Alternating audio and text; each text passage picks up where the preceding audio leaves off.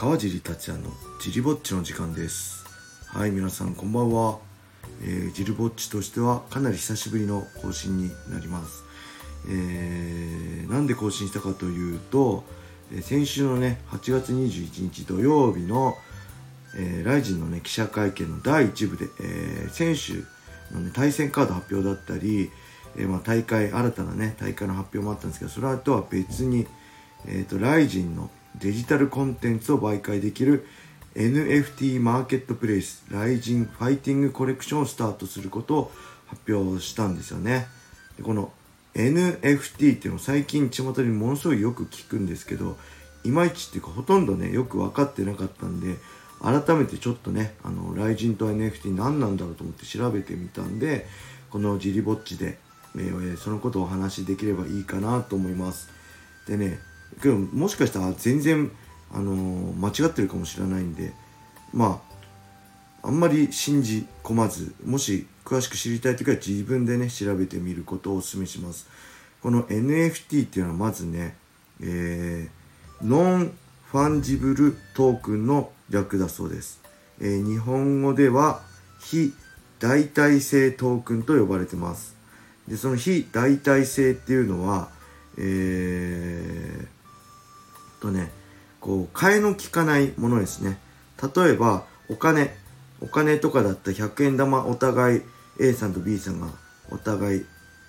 100円持ってたら同じものとして交換できると思うんですけどえーと、例えばね、えー、格闘技の試合のチケットとかね A さんのチケットと B さんのチケット同じチケットだけど、えー、まあ、日付が違かったり、えー、まあ、席の違いがあったり、まあ、シリアルナンバーがあればね番号も違ったりと同じ格闘技の試合のチケットだとしても交換できないですよね。そういう交換できないものを非代替性というらしいです。でその中でそれをまあ、えー、デジタルで普通だったら、えー、例えばデジタル、えー、スクショとかねコピーとかダウンロードとかで簡単にコピーができたものをそういうデジタルデータね写真だったり動画だったりをブロックチェーンを利用して唯一無二のデジタルデータ、えー、代替不可能なデータとしたものが NFT と呼ばれるらしいです。でそのデジタルデータを、まあ、固有の情報、えー、作成者だって所有者作成日時と関連付けてブロックチェーン上に記録することにより唯一無二のデータとしていますと、まあ、いわゆるデジタル資産ですね。あのブロックチェーンはねこれ説明するとまた長くなっちゃうんでそれおのおの調べていただけると助かります。で例えば、まあ、ちょっと前、えー、3月ぐらいでしたっけ？今年の。ツイッターの CEO の、えー、ジャック・ドーシーの最初のツイートが NFT として販売され約3億円で落札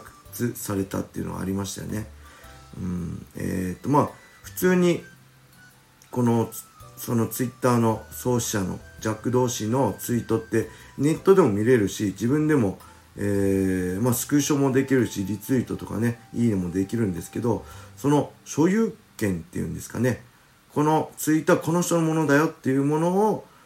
を落札された3億円で落札されたってことだと思います。なんでまあ普通のうんなんだろう美術品とかで例えると、え、まあ、一番有名なモナ・リザとかってまあいっぱいコピーしたとかねあのいっぱいあるじゃないですかみんなも見たことネットでも見たことあるし壁とかに貼ってあるのも見たことうちのね実家にも昔モナ・リザ貼ってあったんですけどそうやってけど、所有権は別のものですよね。それは別に安いけど、本当のモナリザの絵っていうのは世界に一つしかなくて、それはものすごい高いもの。それのデジタル版みたいなね、ものだと思っていただければいいんじゃないかなと思います。うん、で、まあ、そういう NFT、デジタル資産、デジタルデータをスポーツにライジンに持ってくるってことで、これもちょっと調べたんですけど、スポーツ業界で、まあ、NFT をね、今使ってすごい成功してるのが、えー、プロバスケットボールのアメリカの NBA の NBA トップショットっていうものらしいです。えー、これはね、トレーディ、いわゆるトレーディングカードのデジタル版みたいな感じですね。 digital collectible って呼ばれるらしいです。でそれ買った人は、えー、まあ、どうあ画像もそうなんですけど10秒か20秒ぐらいの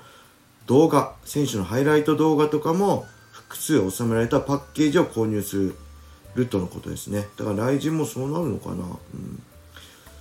そして、えー、まあ、動画そういうデータが NFT として販売されて、えー、ブロックチェーンによって所有者がね誰かすぐ分かるってことですね。このデータはいっぱい巷に溢れてるけどこのデータのを所有しているのは A さんですよっていうのは分かって、うん、でその、えー、データを NBA が提供するマーケットプライス、えー、再販市場で自由に売買できるってことは売ったり買ったりできるっていうのはこれがいいすごいんですよね。で例えば調べたのだとまあ1枚あセットでね複数枚で購入するんですよ。いくらかちょっと分かんないんですけどそれがねえ確か2000万ぐらいで一番高く売れたのは売れたらしいです、えー、誰かのどんなシーンねダンクシュートのシーンだか何のシーンだか分かんないですけど一番高いのだと2000万ぐらいでね売れたらしいです。でそれのこの NFT のいいところはそれってただいわゆるあのー、じゃあそのなんだ遊戯王とかのカードの媒介になる遊戯王とかもねものすごい高価になって、えー、売ったり買ったりしてそれと一緒じゃんってなると思うんですけどただこれデータとして誰がどこ持ってるとか分かってで元の人の一番最初の所有者も分かってるんでこの NBA トップショットでは、えー、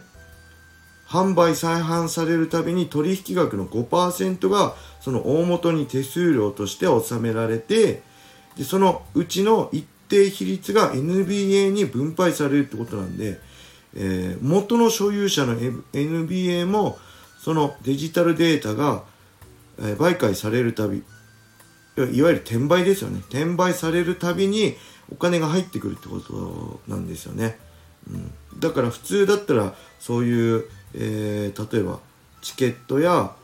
本とかのねとかそういう遊戯王のカードとかの転売ってそんなあ遊戯王は分かんないですけどチケット本とかの転売って推奨されてないですけどそれは大元のね作者とかにお金が入ってこないから出版した出版会社にお金入ってこないからなんですけどこの NFT のやり方だと